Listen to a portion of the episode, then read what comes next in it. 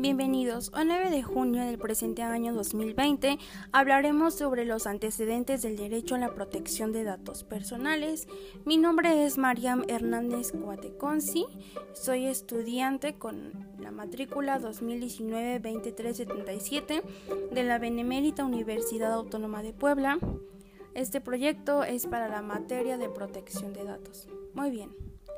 ¿Qué es un dato personal? Como dato personal nos referimos a cualquier información que se refiera a una persona a título enunciativo. Estos datos pueden hacer referencia a los siguientes aspectos de un ser humano, familia, transacciones financieras, salud, solvencia económica, creencias religiosas, procesos y condenadas criminales origen racial y étnico, profesión, títulos y grados académicos, también el comportamiento sexual, hobbies, salarios, las ideas políticas, etc.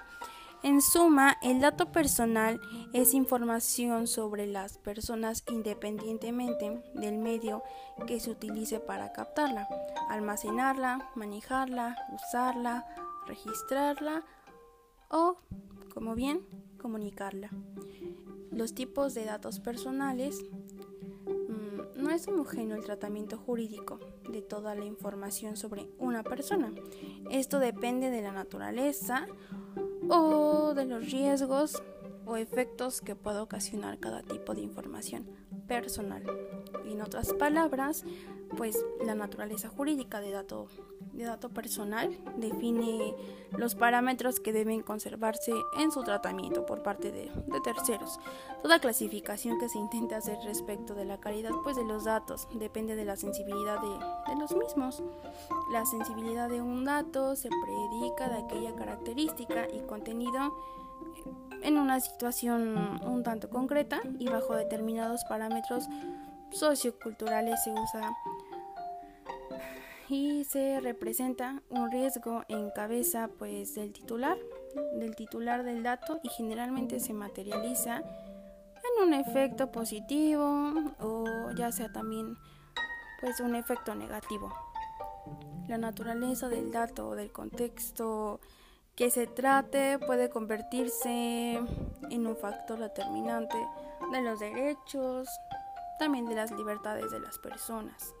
La sensibilidad se aplica no solo desde la perspectiva del contenido del dato en sí mismo, por ejemplo, la información genética de una persona o el comportamiento sexual de la misma, sino más que nada del momento, la situación en el cual se utiliza, así que por ejemplo la información respecto a la nacionalidad, la afiliación política o religión de una persona en principio pues no perjudica al titular del, dato eh, en una situación de paz, pero sí lo afectaría pues en una situación de guerra o de violencia.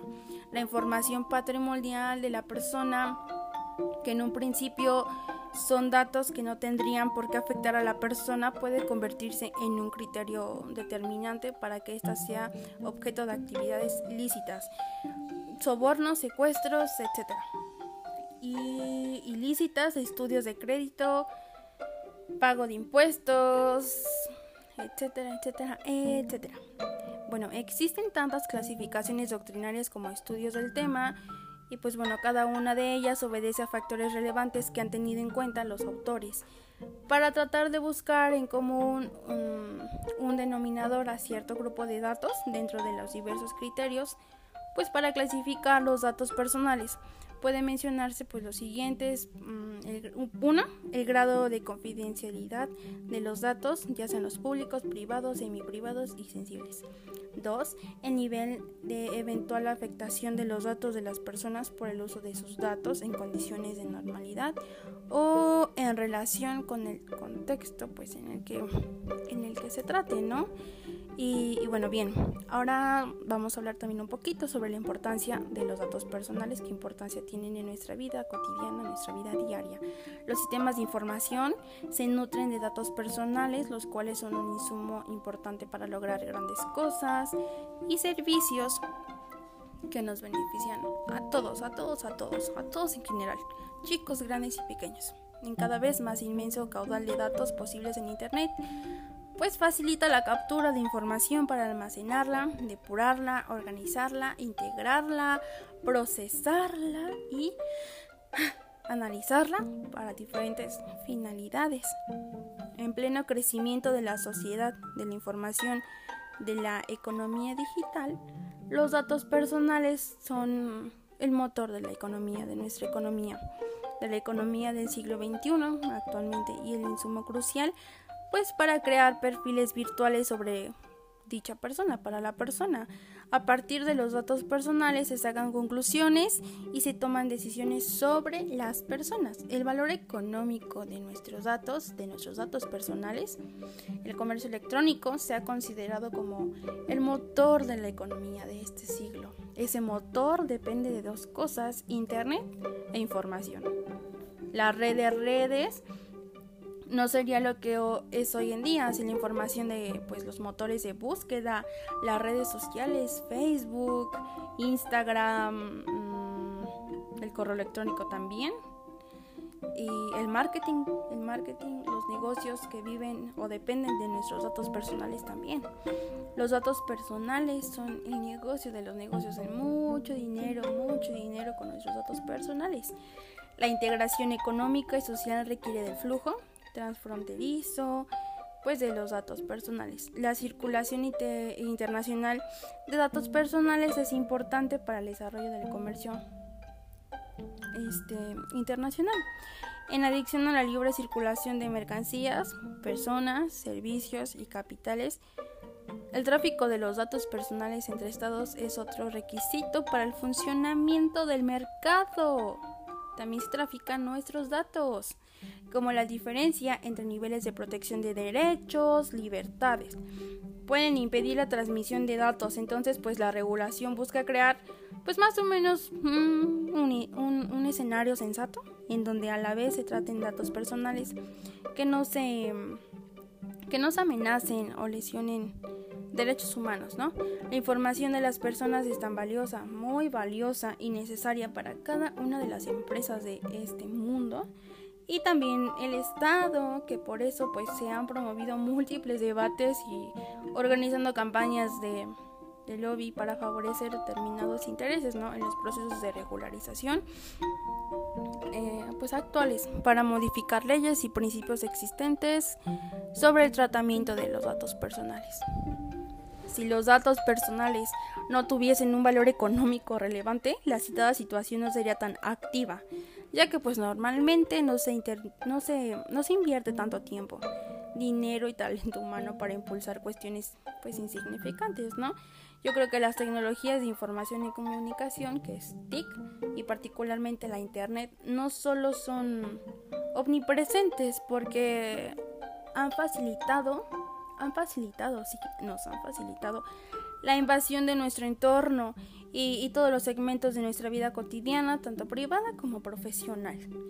Y con cada día que pasa abrirá caminos nuevos hacia, hacia nuevos rumbos, nuevos campos, nuevas rutas, sino que han contribuido significativamente a, pues acelerar el fenómeno de la globalización, el comercio electrónico y el gobierno electrónico. Claro que sí. Ahora bien, el valor social de los datos personales no es solo económico como lo mencionamos, sino también es social. Es social, también es científico, es político y claro que sí, también es cultural. Lo que se decida sobre la protección de los datos determinará pues el tipo de sociedad en donde viviremos. Puede pues ser una sociedad en la que en la que prima los los datos y nuestros derechos, ¿no? La protección de los derechos humanos sobre los negocios o pues viceversa. También puede ser una sociedad en, en, donde se respeten adecuadamente los derechos y se creen condiciones sensatas, sensatas más que nada para el desarrollo de las empresas y la innovación. Son innegables inimaginables y hasta inevitables las cosas que pueden alcanzar con el trío conformado por nuestros datos, por los datos personales, tecnología y análisis, ¿no? A partir de ellos pueden contarse con instrumentos pues para tomar mejores decisiones y predecir algunas cosas o varias cosas. El derecho a la privacidad e intimidad y derecho a la protección de datos personales también es parte de nuestro tema y de lo que estamos hablando.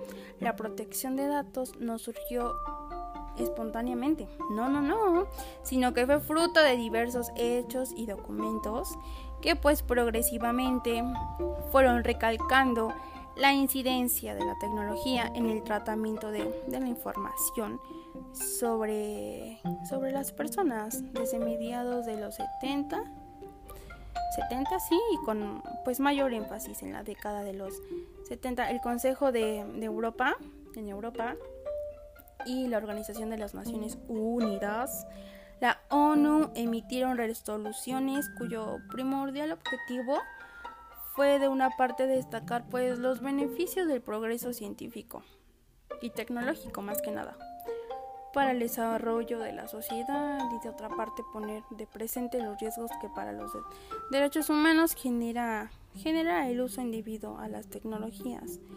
En este sentido, en la resolución 3388 de 1975 de la ONU se acordó, entre otras, que los estados adoptaran medidas tendientes a extender a todos los estratos de la población los beneficios de la ciencia y la tecnología y protegerlos, tanto en lo social como en lo material, de las posibles consecuencias negativas del uso indebido, del uso indebido del progreso científico y tecnológico, incluso pues su utilización indebida para infringir, infringir los derechos del individuo o del grupo en, en particular en relación con respecto de la vida privada y la protección de las personas humanas, la integridad física, la integridad intelectual. En otras palabras, el uso debido de las tecnologías siempre ha, siempre ha sido bienvenido lo cuestionable, ¿no? Es cuando la misma es utilizada de manera que compromete o afecta los derechos de las personas. La cuestión no es el uso de la tecnología, sino pues el abuso en el uso de la misma. Abusamos de la tecnología y abusar es malo, abusamos, usamos de más la tecnología. Tecnología es hecho para ayudar, sin embargo nosotros la hemos usado también de manera contraria para perjudicarnos unos con otros y, creo que no es correcto, no va por ahí, sin embargo pues no se ha tomado suficiente, suficiente razón sobre ello. Bueno, bien, la protección de datos personales como derecho humano eh, se concibió pues con una especie de de mutación, de mutación del derecho a la vida privada y familiar, pues hasta llegar a ser un derecho autónomo, autónomo, ¿no? E independiente, pues de aquella. Al mismo tiempo, los esfuerzos de protección se limitaron inicialmente pues el ámbito local y posteriormente en algunos casos al contexto regional. En uno u otro caso se previnieron reglas para eventos en que se transfirieran se transfirieran los datos personales contenidos en las bases de datos o archivos ubicados en un país para ser para ser remitidos a otro con a otro con, con miras en ese flujo transfronterizo de información no disminuyeron, ¿no? El nivel de la protección otorgada al titular del dato del país de origen de la información. Espero que esto haya quedado claro. Bueno, posteriormente, posteriormente, y con ocasión de la proclamación, en el año 2000, yo nací en el año 2000, en el año 2000 en la Carta de los Derechos Fundamentales de la Unión Europea se dio un, pues, un viraje crucial, un viraje crucial al concebir la, la protección de los datos personales en el artículo 8 como un derecho fundamental, un derecho autónomo, fundamental y autónomo, sí, como lo mencionamos, un derecho autónomo, independiente también, muy independiente del derecho a la vida privada y familiar que menciona el artículo 7. En ese sentido, eh, Rodota plantea que la protección de datos personales es un derecho fundamental que se concreta que se concreta con la atribución de cada uno del poder pues gobernar, gobernar la circulación de la información que le concierne, que se transforma, así pues también en el elemento capital de la libertad del ciudadano, en la sociedad de la información, de la comunicación. Si bien o mal, pero es más si bien, se trata de dos derechos autónomos. No debe perderse de vista que el derecho de protección de datos sigue teniendo su vocación pues de, de primigenia, ¿no? Más no exclusiva de tutelar la privacidad y que en determinadas circunstancias la vulneración de uno acarrea la vulneración del otro. El primero otorga facultades positivas de la disposición y control de los datos personales, mientras que el segundo confiere, confiere, pues confiere facultades, confiere facultades negativas, muy negativas de exclusión y terceros de la vida privada y familiar de una persona. De esta manera indica Esther Bueno Gallardo, el derecho de la protección de datos personales confiere a su titular poderes de disposición y control sobre los propios datos personales, mientras que el derecho a la intimidad atribuye al individuo la facultad de reserva sobre los ámbitos, datos informaciones íntimas, que es asimismo una forma de ejercitar la capacidad de disposición sobre la propia información. El derecho a la protección de datos personales en los instrumentos internacionales. Ok, bueno, no existe uniformidad en la doctrina para referirse al derecho de la protección de datos personales. Algunos autores, más bien, lo denominan el derecho de habeas data, derecho a la libertad informática, derecho a la autodeterminación informática, derecho a la, autodeterminación también expresión originaria de la sentencia del Tribunal Constitucional Federal de Alemania a la que nos referimos en líneas anteriores, lo mencioné anteriormente. La doctrina también se utiliza la expresión protección de datos personales, data protection, para referirse al conjunto de normas y principios que regulan el tratamiento de datos personales en todas sus etapas es decir, eh, la recolección, almacenamiento, circulación, publicación y transferencia, nacional e internacional. Según Miller y Ford, por ejemplo, Data Protection hace alusión a la manera como la información de las personas es recolectada, almacenada, procesada, utilizada y divulgada y todo lo que termine en ADA y transferida. Bueno, esto ya no terminó en Ada, en Ida. Bueno, no es espacio para, para definir cuál expresión es la más apropiada. La más apropiada o la más, pues la más eh, académica, ¿no? Apropiada, sí, apropiada, apropiada o académicamente más precisa. No obstante, considero que hoy se debería referir al derecho fundamental al debido tratamiento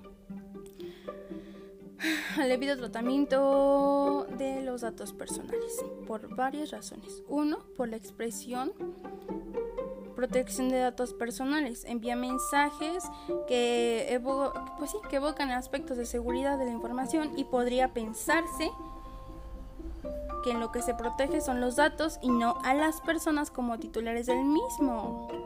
El habeas data, lo mencionamos ahorita. El habeas data sale, comprende bueno, sí, solo comprende unos derechos del titular del dato, pero deja por fuera otros aspectos que involucran el tratamiento de los datos personales. El derecho al debido tratamiento de datos personales aborda otras cuestiones inmersas en las expresiones protección de datos personales y habeas data.